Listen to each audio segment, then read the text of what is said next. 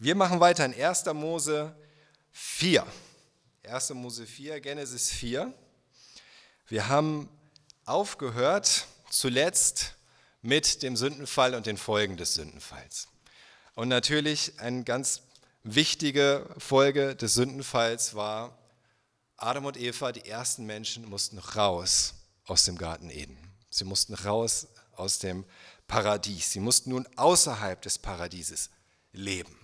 Aber sie durften leben. Adam musste sich jetzt mühsam das Essen erarbeiten, indem er den Acker bebaute, das Feld bestellte. Aber sie würden diese Früchte auch der Ernte genießen können. Und Eva war angekündigt worden, dass sie, wenn sie schwanger wird und Kinder bekommt, dass es mit vielen Belastungen sein wird, mit vielen Problemen, mit vielen Schmerzen, die sie durchmachen muss. Aber sie würde die Mutter sein aller lebenden Menschen, die kommen. Und das, genau das ist nun passiert. Genau das ist passiert. Die erste Generation neuer Menschen ist da. Und ich lese euch unseren Abschnitt für heute mal vor. Das ist 1. Mose 4, die Verse 1 bis 16. Ich denke, die Bibeln kommen gleich, dann könnt ihr auch dann mitschauen. 1. Mose 4, 1 bis 16. Adam hatte mit seiner Frau Eva geschlafen. Sie war schwanger geworden und gebar Kain. Da sagte sie, ich habe einen Mann erworben, Jahwe. Danach bekam sie seinen Bruder Abel. Abel wurde ein Schafhirt, Kain ein Landwirt. Nach geraumer Zeit brachte Kain vom Ertrag seines Feldes Jahwe ein Opfer. Auch Abel brachte ihm eine Opfergabe, das Beste von den erstgeborenen Lämmern seiner Herde.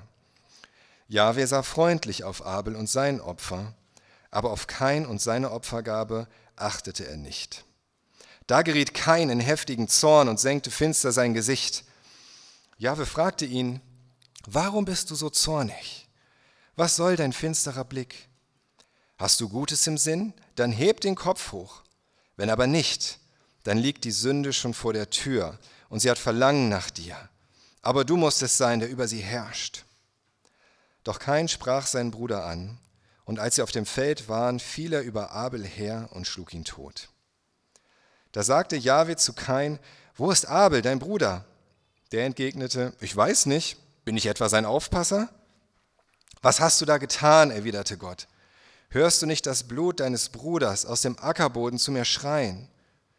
Verflucht sollst du sein, verbannt vom Ackerboden, denn du hast ihn mit dem Blut deines Bruders getränkt. Wenn du ihn künftig bebaust, wird er dir keinen Ertrag mehr bringen. Als ruheloser Flüchtling wirst du auf der Erde umherirren. Da sagte Kain zu Jahwe, diese Strafe ist zu schwer für mich. Ich werde sie nicht ertragen können. Du vertreibst mich vom fruchtbaren Land, und auch vor dir muss ich mich verstecken. Als ruheloser Flüchtling werde ich umherirren, und jeder, der mich findet, kann mich erschlagen. Nein, erwiderte Jahwe, ich ordne an, wer kein erschlägt, wird siebenfach bestraft. Und er machte ein Zeichen an Kain, damit niemand es wagen würde, ihn zu erschlagen, wenn er ihm begegnete. So verließ Kain die Nähe Jahwes und siedelte sich östlich von Eden an, im Land der Heimatlosigkeit in Not oder Nord. In Vers 1 heißt es, Adam hatte mit seiner Frau Eva geschlafen, nun wurde sie schwanger und gebar Kain. Und da sagte sie, ich habe einen Mann erworben, Jahwe. Wir haben die Geschichte ja gerade gelesen. Und man könnte meinen, es geht hier vor allen Dingen um den Bericht einfach des ersten Mordes in der Geschichte der Menschheit. Das ist das Thema, um das es hier geht. Ärger, Hass, Neid, Gewalt, Mord und Totschlag und am Ende die Strafe Gottes dafür. Aber tatsächlich geht es hier um viel, viel mehr. Und wir müssen uns klar machen, das, was wir jetzt sehen, ist der Beginn der Menschheit ohne Gott. Was wir vorher gesehen haben, das war alles Menschen, Adam und Eva, die ersten Menschen im Garten Eden, in der Beziehung zu ihrem Schöpfer. Sie sahen ihn, sie hörten ihn. Er war wie, sie konnten ihn fast anfassen. So haben sie mit ihm gelebt im Garten Eden. Und jetzt kommt die erste, die allererste Generation von Menschen, die Gott, die Jahwe nur noch vom Hörensagen kennen, die ihn selbst niemals gesehen haben. Noch nie. Die ihn nur kennen, weil ihre Eltern, Adam und Eva, von ihm erzählt haben. Und was sie mit ihm erlebt haben und was sie für Erfahrungen gemacht haben und wie sie ihn gesehen haben, was sie davon mitnehmen. Und das haben sie weitergegeben an ihre Kinder. Und ihr erstes Kind oder den ersten Sohn, Kain.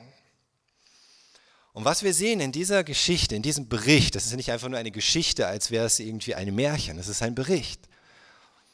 Genauso wie alles andere vorher auch schon historische Berichte waren. Wenn du denkst, ah, wie kann das sein? Hör dir die Predigten an, von 1. Mose bisher. Und wenn du dann noch Fragen hast, dann komm, dann reden wir darüber. Aber das ist ein Bericht, ist ein historischer Bericht, was wir hier lesen. Und er erzählt uns, wie die ersten, die allerersten Menschen damit umgegangen sind, an Gott zu glauben, ohne ihn zu sehen.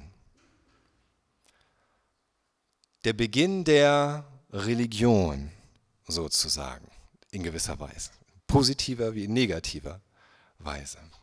Was heißt es, an Gott zu glauben, ohne ihn zu sehen? Leben im Glauben, nicht im Schauen. Und worauf kommt es dabei an? Und welche Folgen hat das, wie wir mit diesem Glauben umgehen? Das ist eigentlich das, worum es geht in diesem Text. Und er hat uns da schon unheimlich viel zu sagen, was es bedeutet, als Menschen, die eben nicht wie Adam und Eva Gott einfach sehen konnten, sondern im Glauben leben.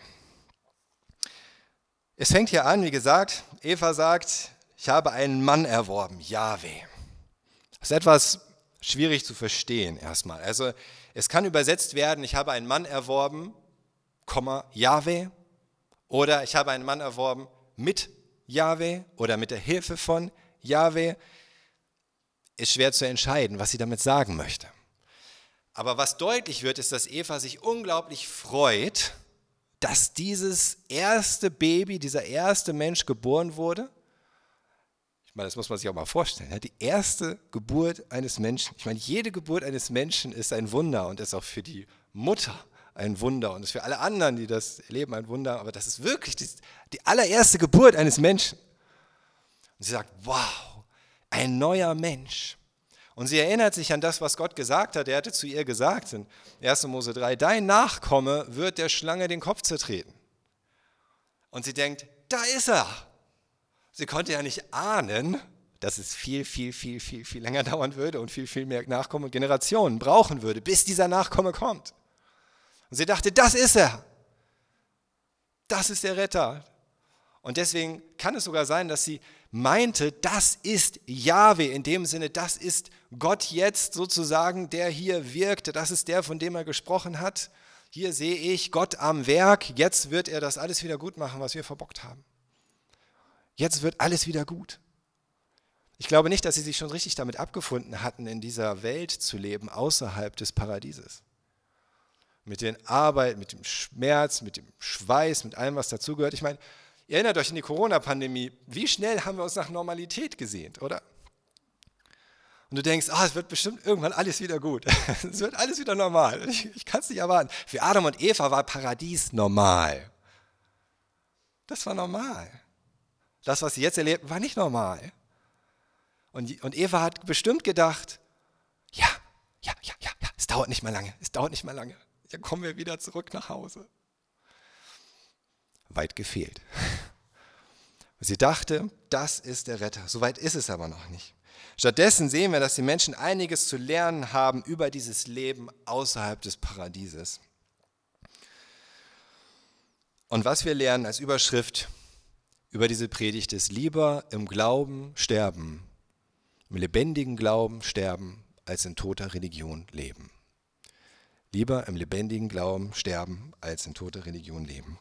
Das Erste, was wir sehen, ist, nur ein Opfer, das von Herzen kommt, kann Gottes Herz berühren. Die Verse 2 bis 5. Danach bekam sie seinen Bruder Abel. Abel wurde ein Schafhirt, wirklich ein Kleinviehhirt, Ziegen, Schafe kein ein Landwirt. Das heißt, er bebaute das Feld. Nach geraumer Zeit, das heißt, die beiden Männer werden erwachsen gewesen sein. Wie erwachsen, wissen wir nicht. 20 Jahre, 40 Jahre, 50 Jahre vielleicht auch. brachte Kain vom Ertrag seines Feldes Jahwe ein Opfer. Auch Abel brachte ihm eine Opfergabe, das Beste von den erstgeborenen Lämmern seiner Herde. Und Jahwe sah freundlich auf Abel und sein Opfer, aber auf Kain und seine Opfergabe achtete er nicht. Kain ist direkt in die Fußstapfen seines Vaters getreten. Das war das Erste, was Adam gemacht hatte. Das war sein Beruf. Das Feld bearbeiten, den Acker, hatte Gott ihm ja auch gesagt. Du musst den Acker bearbeiten im Schweiße deines Angesichts und dir da dein Essen verdienen. Und Kain ist als erster Sohn direkt in seine Fußstapfen getreten. Er bebaut die Felder, er baut Getreide an, Gemüse, Obst. Und dann kommt sein Bruder Abel und er war vielleicht der allererste, der überhaupt angefangen hat, Vieh zu züchten. Vielleicht hatte Adam das noch gar nicht gemacht. Aber Abel macht das. Er kommt auf die Idee, schaut mal, hier sind diese wunderbaren Tiere, da kann man auch mehr von brauchen, oder? Und warum immer nur jagen gehen? Wir können die doch hier bei uns behalten und sehen, dass sie sich vermehren und Nutzen daraus ziehen. Oh, guck mal, man kann die Milch trinken von den Schafen und von den Ziegen und die Wolle ist auch super und so weiter. Damit hat Abel angefangen. Kain war wahrscheinlich so ein Bär von einem Mann. Von Anfang an angefangen, das Feld zu bearbeiten. Von Anfang an hart geschuftet, den Acker umgegraben, ohne irgendeine Hilfe. Ich weiß nicht, ob sie überhaupt schon einen Flug hatten oder so. Alles selbst gemacht. Und Abel war mir so der Fürsorgliche wahrscheinlich, der sich so gern um die Tiere gekümmert hat, so ein Lämpchen auf dem Arm hatte und so weiter. Aber kein, der war stark. Und sie bringen jetzt beide ein Opfer dar. Beide bringen eine Opfergabe als Anbetung für Jahwe, für ihren Gott. Und dann heißt es hier, das Opfer von Abel nimmt Gott an. Er schaut freundlich auf dieses Opfer. Das von Kain aber nimmt er nicht an. Er beachtet es gar nicht. Er schaut es nicht an. Und da sollten bei uns zwei Fragen aufkommen. Die erste Frage, woher wussten die beide das eigentlich? Wie, wie haben sie das gemerkt? Und das zweite, was war denn der Grund dafür? Warum hat denn Gott das Opfer von Kain nicht angenommen, das von Abel aber schon? Die erste Frage, schnell beantwortet, wir wissen es nicht. Wir wissen nicht, woran sie das gemerkt haben. Wir können jetzt wild spekulieren, vielleicht hatte Abel so eine Wahnsinnsflamme bis in den Himmel und das von Kain, das hat nur vor sich hingeglüht und gerußt oder so irgendwie. Das, das Feuer ging gar nicht richtig auf. Oder am nächsten Tag hatte Abel unglaublich tolle Ergebnisse in seiner Viehzucht, während Kain die Ernte verhagelt wurde, was auch immer, wir wissen es nicht. Was wir wissen ist, sie haben es gemerkt. Irgendwie haben sie es gemerkt. Und die entscheidende Frage, darauf gibt uns das Wort Gottes auch eine Antwort, warum war das denn so? Warum hat Gott dieses Opfer von Kain nicht angenommen? Es gibt ja im Wesentlichen zwei relevante Optionen, die ich gefunden habe, die in Frage kommen können. Die erste Option, es lag daran, dass Keins Opfer nur aus Pflanzen bestand.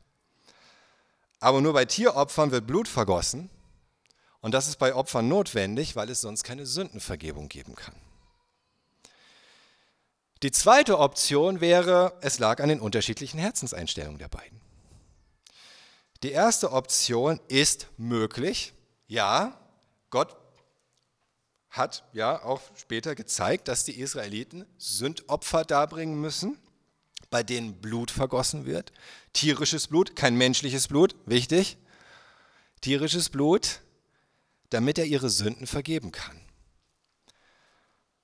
Bis schließlich das Blut von Jesus Christus, dem Sohn Gottes, ein für allemal die Sündenvergebung erwirkt hat. Das heißt zum Beispiel in Hebräer 9, Vers 22, Hebräer 9, Vers 22, könnt ihr gerne aufschlagen, oh, ich selber finde. Hebräer 9, 22, Hebräerbrief, könnt ihr auch einen Finger drin lassen, kommen wir später nochmal zu. Hebräer 9, 22. Nach dem Gesetz muss fast alles mit Blut gereinigt werden. Ohne das Blut eines Opfers gibt es keine Vergebung heißt es im Hebräerbrief. Ohne das Blut eines Opfers gibt es keine Vergebung. Vielleicht war das das Problem. Es wurde kein Blut vergossen bei Keins Opfer.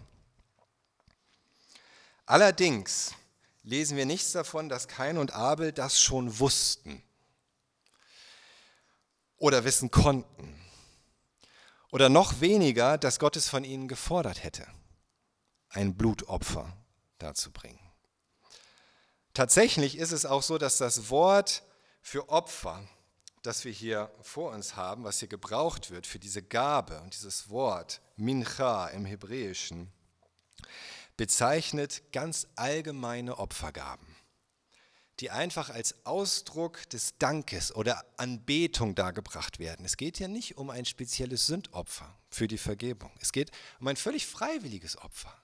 Einfach um Gott irgendwie ein Opfer zu bringen, eine Gabe zu bringen, zu danken, ihn anzubeten. Und diese Gaben, die konnten genauso gut auch vegan sein. Gar kein Problem. Wir lesen zum Beispiel in 3. Mose, 3. Mose 2, als das alles dann auch in Gesetz gegossen wurde, in Stein gemeißelt sozusagen. 3. Mose 2, Vers 1 bis 2. Wenn jemand Jahwe ein Speisopfer, das ist auch ein Mincha, eine Opfergabe, bringen möchte, dann soll es aus Feinmehl bestehen, auf das er Öl gießen und Weihrauch legen muss. Er soll es zu den Priestern aus der Nachkommenschaft Aarons bringen, dann nehme er eine Handvoll von dem mit Öl durchtränkten Mehl mitsamt dem ganzen Weihrauch und der Priester verbrenne diesen Teil der Gabe auf dem Altar.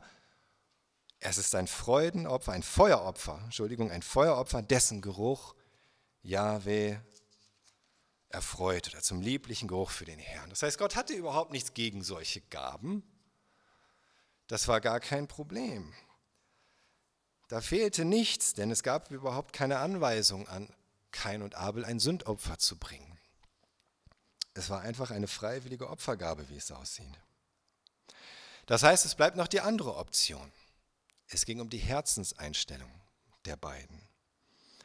Gott sah auf Abel, heißt es und dann auf sein Opfer. Und Gott sah auf Kain und dann auf sein Opfer. Was sah Gott in Abel, was er in Kain vermisste?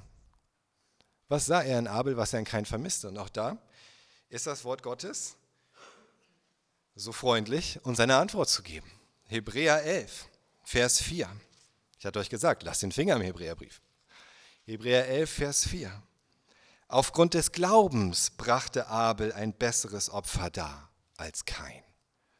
Deshalb nahm Gott seine Gaben an und stellte ihm das Zeugnis aus, vor ihm bestehen zu können. Aufgrund des Glaubens. Deswegen nahm Gott das Opfer an. Abel hatte Glauben. Aber hatte kein kein Glauben? Oder hatte kein Kleinglauben? Entschuldigung, es muss ja was sein, dieses Wortspiel hatte kein, keinen Glauben. Doch, er hat doch eine freiwillige Opfergabe dargebracht, oder nicht? Das spricht doch für Glauben, oder? Aber die Art und das Wesen des Glaubens erkennen wir hier in den feinen Details, die uns überliefert sind. Es gibt manche Details, die vermissen wir hier in diesem Text. Aber es gibt andere Details, die sind überliefert. Und die sind wichtig. Denn es heißt hier, Abel opferte von seinen Tieren, aber nicht irgendwas von irgendwelchen Tieren, sondern es heißt hier das Beste, wörtlich das Fett von den erstgeborenen Tieren, heißt es hier. Während kein einfach etwas opferte vom Ertrag seines Feldes. Abel macht es interessanterweise genauso, wie Gott es auch später von den Israeliten wünscht oder fordert, könnte man sagen. In 4. Mose 18, 4. Mose 18, Vers 17.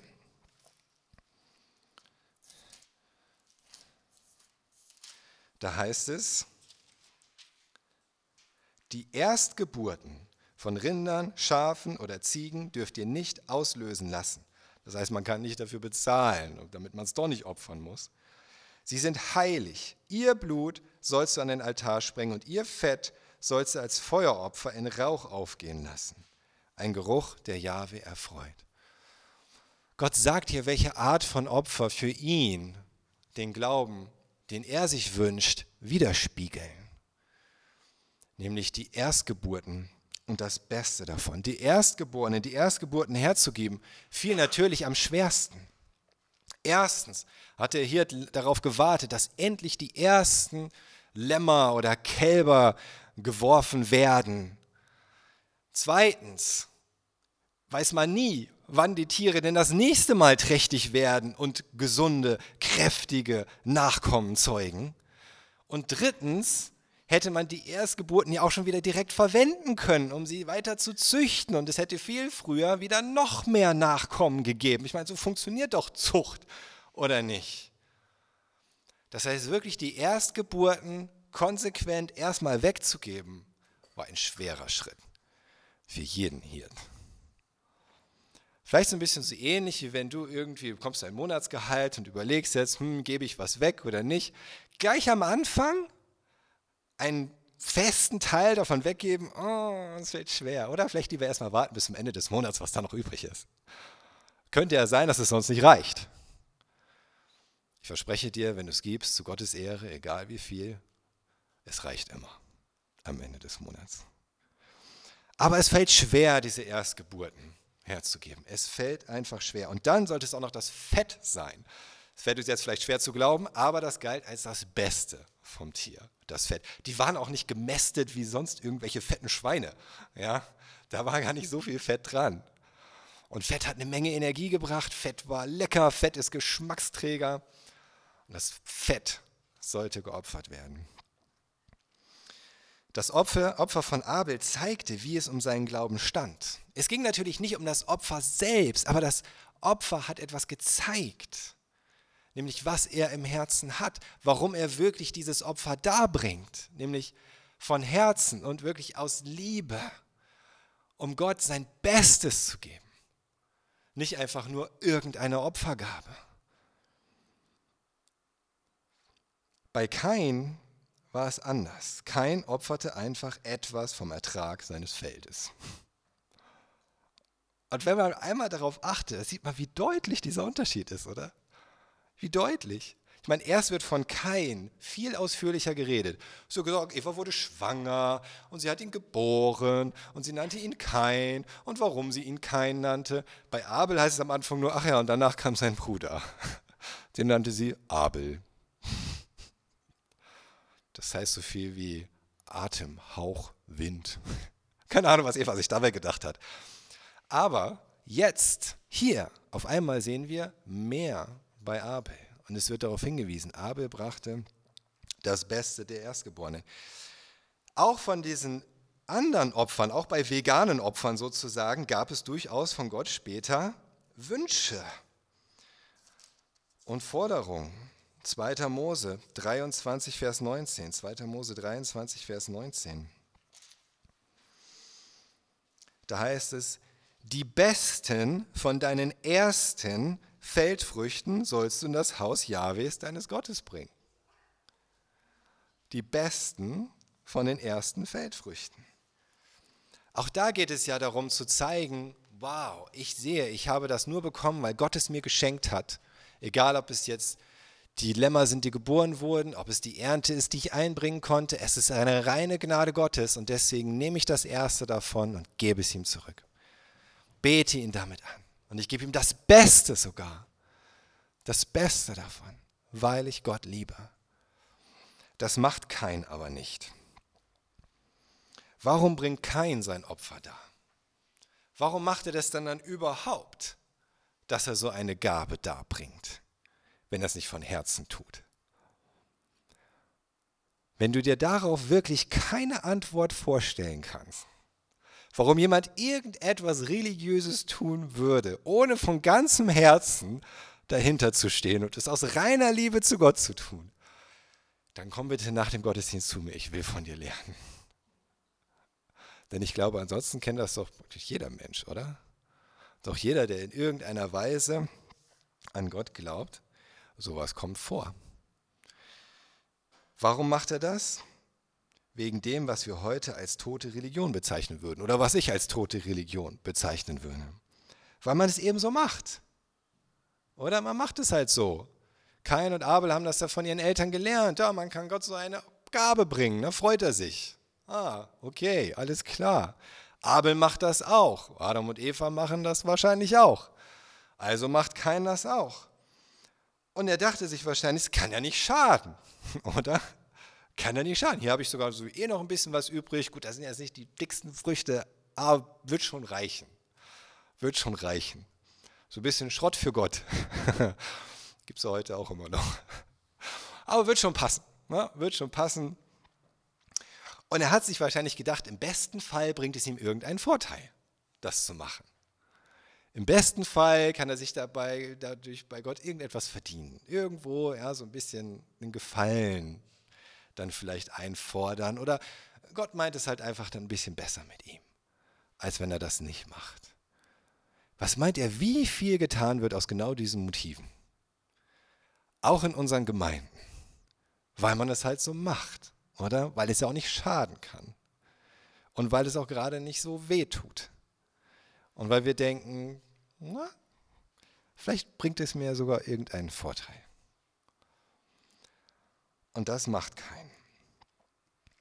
Aber ein Opfer, eine Gabe, eine gute Tat oder was auch immer die Religion fordert, ohne dass ich Liebe zu Gott im Herzen habe, bedeutet gar nichts. Gar nichts, denn es bedeutet Gott gar nichts. Das ist hart, aber es ist so. Und das ist das, was wir schon direkt hier aus den allerersten Gottesdiensten der allerersten Menschen, die im Glauben leben sollten, leben mussten, lernen. So ein Gottesdienst ohne Liebe zu Gott im Herzen bedeutet Gott gar nichts. Und wenn er Gott nichts bedeutet, was bedeutet es dann überhaupt? Nichts.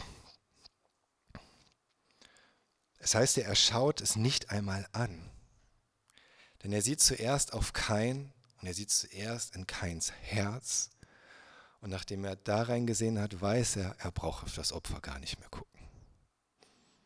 Und dieses Opfer spiegelt ja nur wieder, was ohnehin im Herzen ist. Und er sieht das genau. Er sieht, da ist keine Liebe. Kein meint das nicht ernst. Er macht das nicht mit Freude, aus Anbetung. Er macht es aus irgendwelchen anderen Gründen. Die Jahreslosung für heute, für, heute, für dieses Jahr, du bist ein Gott des Schauens oder du bist der Gott, der mich sieht. Und wir haben auch ein Neujahr darüber geredet. Er sieht dich. Er sieht dich, ja. Und wenn Gott nach uns sieht, dann will er auch nach uns schauen. Das heißt, er will sich auch um uns kümmern. In all seiner Barmherzigkeit und Gnade. Und er schaut immer auf dein Herz und in dein Herz. Alles andere ist Gott völlig egal. Egal, ob das, was draußen ist, gut aussieht oder ob es nach menschlichem Ermessen nicht gut aussieht. Ob es alles schön rein erscheint oder schmutzig.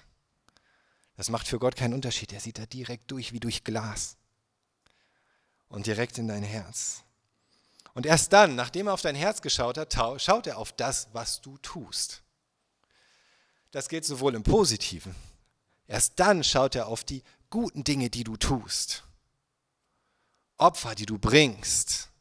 Taten der Liebe, die du anderen erweist. Aber erst schaut er auf dein Herz. Aber genauso auch bei den Sünden. Auch bei den negativen Dingen, die wir tun, die Fehler, die wir machen. Auch da schaut er zuerst in dein Herz. Und das, was er in unserem Herzen sieht, wird immer entscheidend sein für das, wie er unsere guten Taten sieht und wie er unsere schlechten Taten sieht. Sieht er bei den guten Taten, du meinst das ernst, tust das, du willst das aus Liebe tun zu Gott? Wow, was meinst du, wie diese gute Tat vor ihm leuchtet? begehst du eine Sünde, aber Gott sieht in deinem Herzen, dass du das gar nicht wolltest, dass es dir wehtut im Herzen,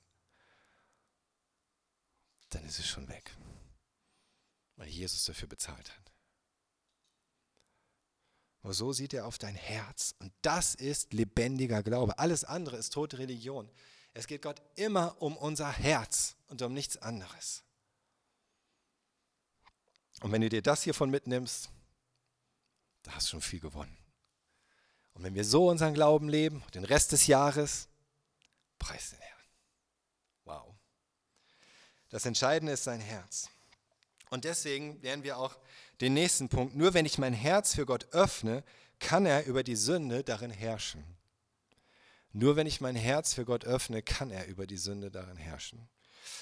Das heißt hier, da geriet, da geriet Kain in heftigen Zorn und senkte finster sein Gesicht. Und Jahwe fragte ihn, warum bist du so zornig? Was soll dein finsterer Blick? Hast du Gutes im Sinn? Dann heb doch den Kopf hoch. Wenn aber nicht, dann liegt die Sünde schon vor der Tür und sie hat Verlangen nach dir.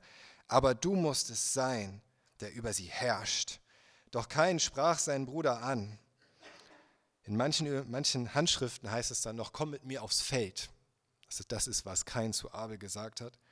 Und als sie auf dem Feld waren, fiel er über Abel her und schlug ihn tot. Kain wusste also, dass sein Opfer bei Gott nicht gut angekommen ist oder gar nicht angekommen ist.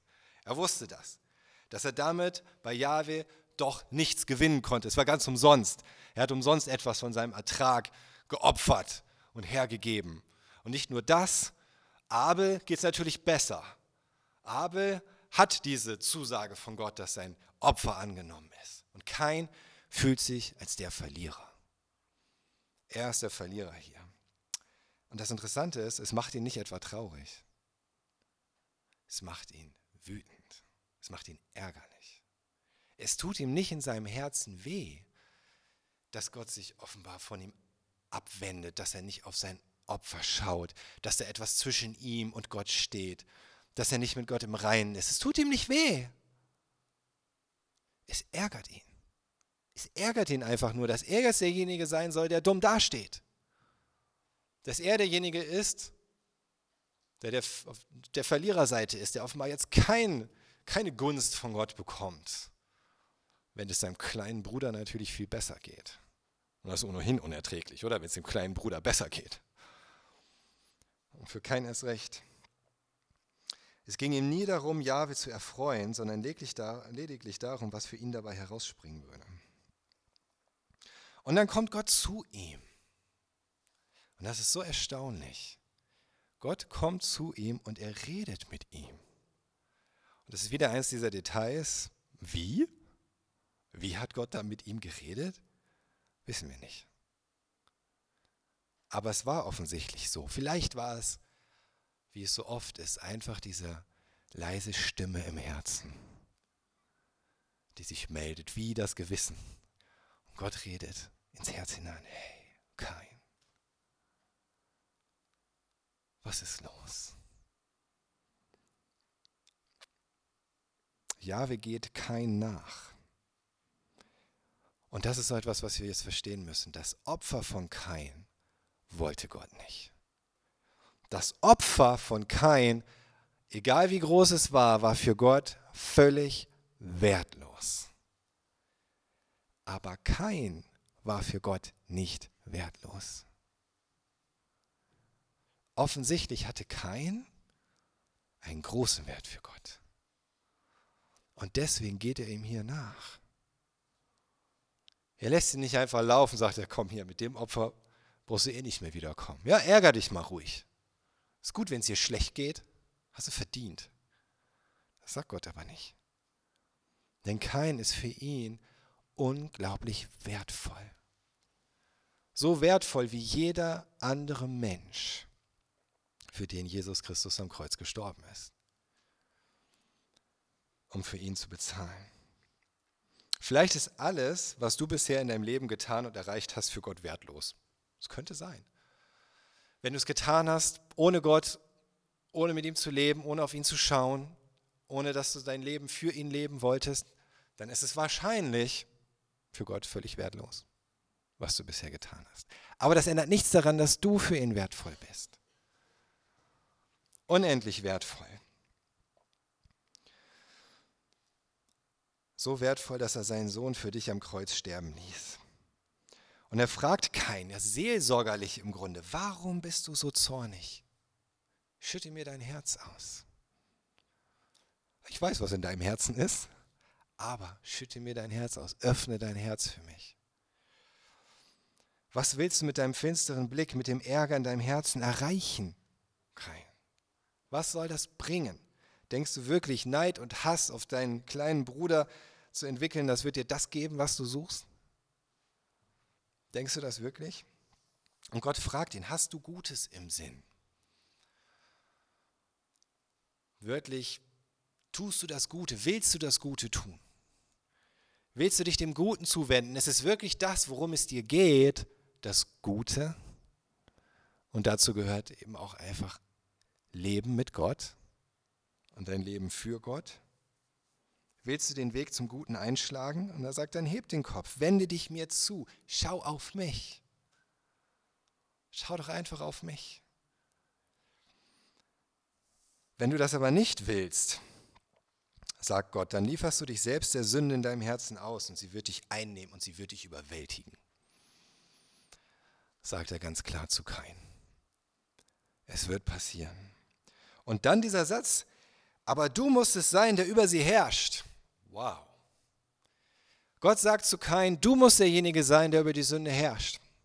Das könnten wir jetzt so verstehen, als wäre das hier im Grunde so gemeint wie eine Aufforderung an alle Menschen. Lass dich nicht von der Sünde überwältigen, herrsche du über sie. Aber ich glaube nicht, dass das das ist, was Gott damit sagen will. Zumindest glaube ich nicht, dass das das ist, womit wir am Ende, wo wir ankommen sollten in unserer Interpretation. Denn wer könnte über die Sünde herrschen?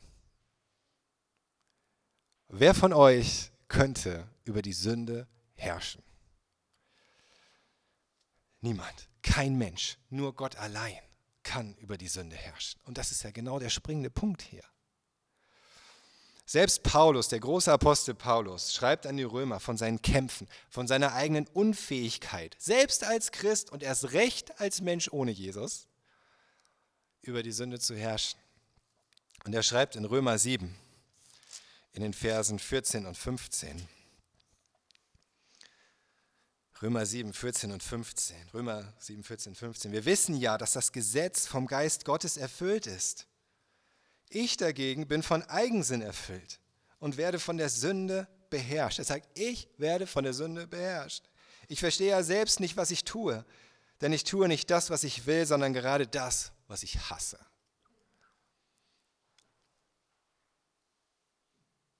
Wie soll also ein Mensch über die Sünde herrschen?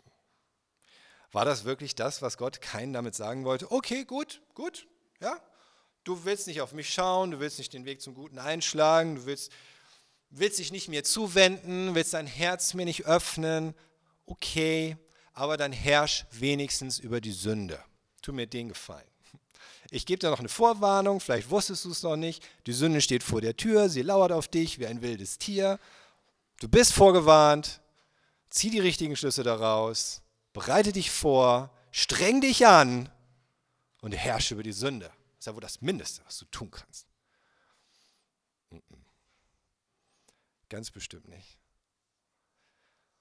Das, was Gott kein sagen wollte, glaube ich, war eher, du willst dich mir nicht zuwenden, du willst den Weg zum Guten nicht einschlagen, Du willst dich gar nicht entscheiden, auf mich zu schauen, mit mir zu gehen. Aber ich sag dir, die Sünde lauert auf dich. Und wenn du nicht mit mir gehen willst, dann musst du alleine mit dir klarkommen. Dann hast du gar keine andere Wahl. Dann bist du auf dich allein gestellt. Dann wäre deine einzige Hoffnung, dass du über die Sünde herrschst. Mit anderen Worten, dann hast du schon verloren. Dann bist du schon verloren. Ich glaube nicht, dass Gott das zu kein gesagt hat im Sinne, mach das. Ich glaube, Gott hat das gesagt mit einem brechenden Herzen. Okay. Dann wissen wir schon, wie es ausgeht, kein. Wir wissen schon, wie es ausgeht. Aber du wolltest es so. Und ich kann dir nicht helfen. Wenn du dein Herz nicht für mich öffnest, kann ich auch nicht über die Sünde in deinem Herzen herrschen. Es geht nicht. Da müsstest du das selber tun. Und genauso kam es dann auch. Kein lockte Abel aufs Feld und ließ seinen ganzen Ärger und Hass an ihm aus. Und schaut mal, was der Apostel Johannes schreibt 1. Johannes 3. 1. Johannes 3. Auch er schreibt was. Aber nicht über Abel, auch über Abel, aber auch mehr über Kain. 1. Johannes 3, Vers 12. 1. Johannes 3, Vers 12. Wir dürfen nicht wie Kain sein, der zum Bösen gehörte und seinen Bruder umbrachte. Und weshalb ermordete er ihn? Weil die Taten Kains böse waren, die seines Bruders aber gerecht. Es ist interessant, wenn wir hier genau hinschauen, dann sehen wir, Johannes sagt nicht, Kain war böse, weil er seinen Bruder ermordet hat, sondern Kain hat seinen Bruder ermordet, weil Kain zum Bösen gehörte. Wörtlich, weil er aus dem Bösen war, weil seine Taten ohnehin böse waren, weil er nicht mit Gott leben wollte. Abel war gerecht. Warum? Haben wir eben gesehen im Hebräerbrief. Weil er glaubte.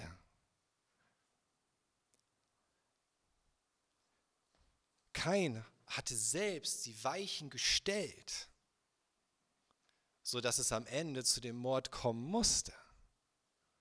Im Grunde, so gesprochen. Er hat ihn ermordet, weil er nicht mit Gott leben wollte. Und das ist das, was wir verstehen müssen. Letzten Endes machen uns nicht und nicht vor allem und nicht zuerst unsere bösen Taten zu Sündern, sondern weil wir Sünder sind, begehen wir böse Taten. Und deswegen ist auch der Ausweg nie einfach nur zu sagen, ich will mich bessern.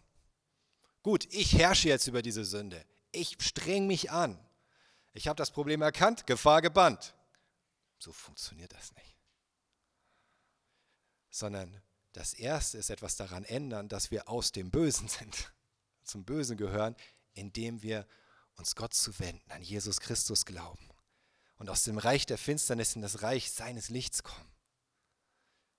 Und dann kümmert er sich um unsere bösen Taten, indem er sie uns vergibt und indem er durch seinen Geist in unserem Herzen regiert.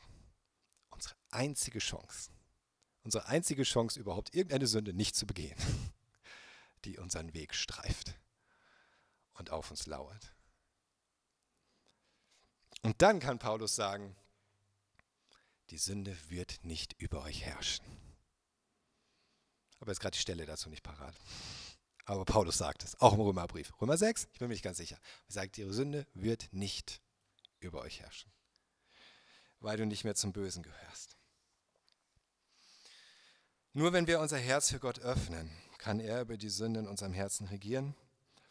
Und weiter, nur wenn ich von Herzen zu Gott umkehre, kann ich nach Hause kommen. Nur wenn ich von Herzen zu Gott umkehre, kann ich nach Hause kommen. Verse 9 bis 12. Da sagte Jahwe zu Kain, wo ist Abel, dein Bruder? Der entgegnete, ich weiß nicht. Bin ich etwa sein Aufpasser? Was hast du da getan? erwiderte Gott. Hörst du nicht das Blut deines Bruders aus dem Ackerboden zu mir schreien? Verflucht sollst du sein, verbannt vom Ackerboden, denn du hast ihn mit dem Blut deines Bruders getränkt. Wenn du ihn künftig bebaust, wird er dir keinen Ertrag mehr bringen. Als ruheloser Flüchtling wirst du auf der Erde umherirren. Zunächst fragt, kein, fragt Gott kein direkt, ähm, Kain, wo ist dein Bruder? Das ist so wie als Gott in den Garten Eden kam und Adam gefragt hat, wo bist du? Wo bist du? Und hier auch hier kommt Gott zu Kain. Und das ist im Grunde wieder, es ist wieder diese Gelegenheit für Kain, sich Gott zuzuwenden. Die Gelegenheit, Buße zu tun, umzukehren, Reue zu zeigen, um Vergebung zu bitten. Noch hat Gott ihn nicht angeklagt, noch hat Gott ihn nicht verurteilt. Er sagt, kein, wo ist dein Bruder Abel? Mal alles, was kein macht, ist lügen und sich lustig machen. Ich weiß nicht. Bin ich etwa sein Aufpasser? Das Verrückte daran ist ja, eigentlich wäre es Keins Verantwortung gewesen, als älterer Bruder auf seinen kleinen Bruder aufzupassen und darauf zu achten, dass ihm nichts Böses widerfährt. Statt ihn niederträchtig umzubringen. Aber kein versucht es alles ins Lächerliche zu ziehen. Es ist nicht der Funken von Reue in seinem Herzen. Nachdem Kain das Angebot, reinen Tisch zu machen, jetzt ausgeschlagen hat, bleibt Gott nur noch das Urteil für seine Tat und er verflucht Kain. Er verflucht ihn, sodass er nie wieder wird als Landwirt sein Essen erwirtschaften können. Er kann sich nicht mehr einfach irgendwo sesshaft machen. Es geht nicht. Er kann nicht mehr einfach irgendwo ein Stück Land sich besorgen, für sich und seine Familie sorgen.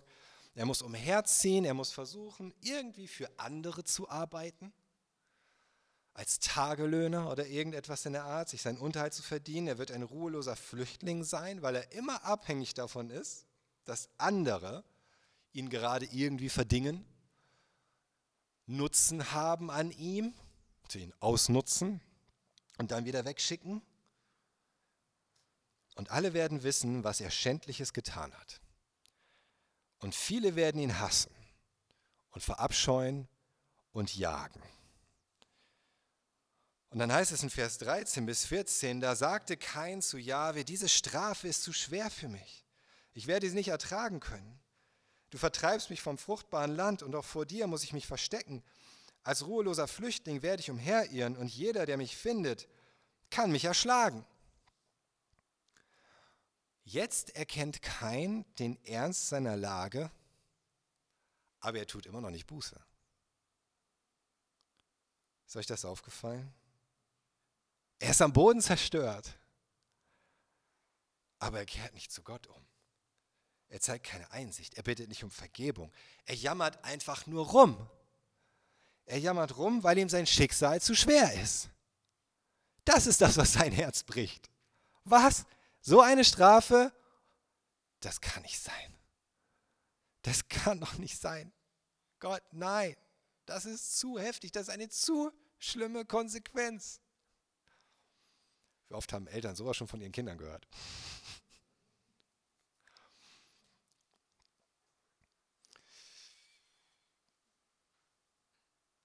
Keiner hat sogar Angst, von anderen Menschen erschlagen zu werden, wegen dem, was er getan hat. Und jetzt fragst du dich wahrscheinlich, wer sind denn diese anderen Menschen? Wo kommen die denn auf einmal her? Außerirdische vielleicht? Also, natürlich nicht. Ja, Kain und Abel waren und gehörten mit zu den ersten Söhnen von Adam und Eva überhaupt. Und wir können davon ausgehen, dass Kain wirklich der allererste Sohn war den Eva geboren hat. So wird es uns so beschrieben. Aber erstens, hat sie vielleicht vorher schon Töchter bekommen? Hinterher auf jeden Fall. Von denen wird uns nicht berichtet. Zweitens, muss es nicht einmal sein, dass Abel schon der zweite Sohn war? Vielleicht war Abel der zehnte Sohn. Und die anderen sind einfach nicht berichtet. Drittens, nach Kain und Abel und nach ihrer Geburt hat Eva weiter Kinder bekommen. Söhne und Töchter. Viertens, wir wissen ja gar nicht, wie lange das gedauert hat, bis diese Geschichte passiert ist. Wir wissen, die Menschen wurden damals sehr alt, werden wir uns auch noch mit beschäftigen, wurden sehr alt, konnten viele Kinder kriegen. Wir haben keine Ahnung, wie viele andere Geschwister von Adam und Eva da schon rumgelaufen sind, als das alles passierte und wie viele auch danach noch kamen.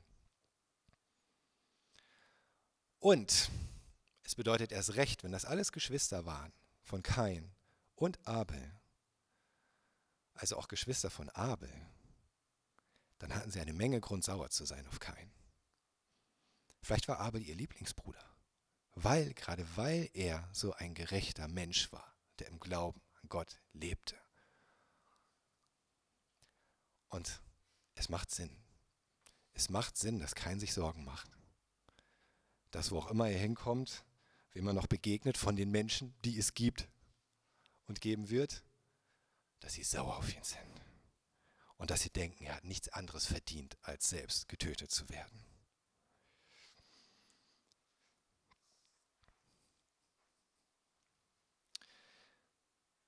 Gott will aber nicht, dass kein umgebracht wird. Er sagt in Vers 15, nein, erwiderte Jahwe, ich ordne an, wer kein erschlägt, wird siebenfach bestraft. Und er machte ein Zeichen an Kain, damit niemand es wagen würde, ihn zu erschlagen, wenn er ihm begegnete. Und so verließ Kain die Nähe Jahwes und siedelte sich östlich von Eden an, im Land der Heimatlosigkeit in Nord. Warum verhindert Jahwe hier die Blutrache an Kain? Später, wie wir auch noch sehen werden, im Bund mit Noah sagt er sogar, wer auch immer menschliches Blut vergießt, soll selbst getötet werden. Warum macht er das hier nicht? Warum möchte Gott nicht, dass Kain die gerechte Strafe sozusagen bekommt für das, was er getan hat? Warum droht er sogar jedem, der sich an Kain vergreift, eine noch viel heftigere Strafe an? Wird siebenfach bestraft, was auch immer das dann heißt. Weil Gott allein der Richter ist. Er allein. Jahwe hat entschieden, dass der erste Mensch, der einen Mord begeht, nicht mit dem körperlichen Tod bestraft wird, sondern, der, sondern den Fluch bekommt, den Fluch der Ruhelosigkeit, der Heimatlosigkeit, ein Leben lang tragen muss und für immer und solange er lebt ein mahnendes Zeichen ist für seine Zeitgenossen. Für das, was er getan hat, für das, was passiert, wenn wir gottlos leben oder in tote Religion. Und Jahwe wird nicht zulassen, dass sich jemand anders als Richter der Gerechtigkeit über ihn erhebt. Das geht nicht. Jahwe hat das Urteil gesprochen und das Urteil steht. Und es kann sich keiner darüber erheben und sagen, ja, das reicht mir aber nicht. Das ist nicht gerecht. Es ist erst gerecht, wenn kein stirbt. Er ist der Richter. Und nachdem Kain seine Strafe schon bekommen hat, wäre ihn umzubringen nicht Gerechtigkeit, sondern einfach nur pure Rache. Und das geht nicht. Wenn einer Rache üben darf, dann Gott. Er sagt, mein ist die Rache. Denn sein Zorn ist gerecht, aber der menschliche nicht. Und so schenkte er Kain auf diese Weise sogar noch Gnade. Er schenkt ihm sogar noch die Gnade, weiterleben zu dürfen, Zeit zu haben, darüber nachzudenken und doch noch umzukehren. Er schenkt ihm diese Gnade, obwohl keines nicht verdient hat. Und so bleibt kein am Leben, aber nach allem Anschein ohne Gott den Rest seines Lebens. Und weil er ohne Gott leben muss, deswegen muss er auch ohne Heimat und ohne Frieden leben. Das ist wie auch ein Sinnbild gleichzeitig. Es ist ein Sinnbild. Ohne Gott kommen wir nicht zur Ruhe. Ohne Gott finden wir keinen Frieden. Ohne Gott haben wir keine Heimat, kein Zuhause. Und können wir auch niemals nach Hause kommen. Nur wenn wir uns im Herzen Gott zuwenden, können wir nach Hause kommen. Und zuletzt sehen wir an dieser ganzen Geschichte, nur wer auf Gott vertraut, kann gerettet werden. Denkt wieder an den Anfang zurück, Eva. Sie hatte kein geboren. Sie denkt, wow, kein, das bedeutet so viel wie erworben, erhalten. Sie, ich habe ein Geschenk bekommen und ich habe etwas, etwas jetzt in meinen Händen. Ich halte etwas in meinen Händen. Die Rettung, den Retter. Und das Gegenteil war der Fall. Sie dachte, kein, dieser Mensch, das ist es. Er ist der Retter. Und stattdessen sehen wir an Kain deutlich, wie es deutlicher kaum sein könnte, dass er einen Retter brauchte. Dass er gar nicht der Retter sein konnte. Und so ist es heute immer noch. Menschen sind nicht die Rettung. Menschen können dir nicht die Rettung bringen, egal was du von ihnen erwartest. Setz deine Hoffnung nicht auf Menschen. Und Gott sagt uns das immer wieder in seinem Wort. Wer seine Hoffnung auf Menschen setzt, ist verloren. Wer sich in Bezug auf sein Heil auf andere verlässt, ist verlassen. Nur Jesus kann dich retten. Nur Jesus, der eine, der wirklich der Nachkomme Evas war, der Mensch und gleichzeitig Sohn Gottes. Wende dich ihm zu und lebe mit ihm in einem lebendigen Glauben, nicht in einer toten Religion, wie kein das getan hat. Nicht in dem Denken, ja, ich mache mal mit, kann ja nicht schaden. Nicht in diesem Denken, naja, ich glaube, mit Gott ist das Leben etwas besser. Habe ich gelesen, gibt es so Studien dazu. Menschen, die an Gott glauben, sind glücklicher. Dann mache ich das auch. Nein, das bringt gar nichts. sondern wende dich von Herzen Gott zu. Und dann ist es ganz egal, wie lange dein Leben geht und wie viel du vielleicht nach menschlichen Ermessen in deinem Leben erreichst. Denk mal an Abel. Denk mal an Abel. Egal wie alt er war, er ist definitiv viel zu früh gestorben. Aber er ist im lebendigen Glauben gestorben. Und nach heute reden wir von ihm. Und das Wort Gottes erinnert an ihn. Und er ist einer der Glaubenshelden von Hebräer 11. Und Jesus bezeichnet ihn praktisch als ersten gerechten Märtyrer, der von denen umgebracht wurde, die im Grunde in toter Religion leben. Wow. Kain hatte wahrscheinlich ein viel längeres Leben als Abel. Aber es hat nichts erreicht. Keine Frucht. Nichts Bleibendes. Nichts, das Wert hat in Ewigkeit. Abels Leben schon, obwohl er so früh starb. Deswegen lieber im lebendigen Glauben sterben, als in toter Religion leben. Amen.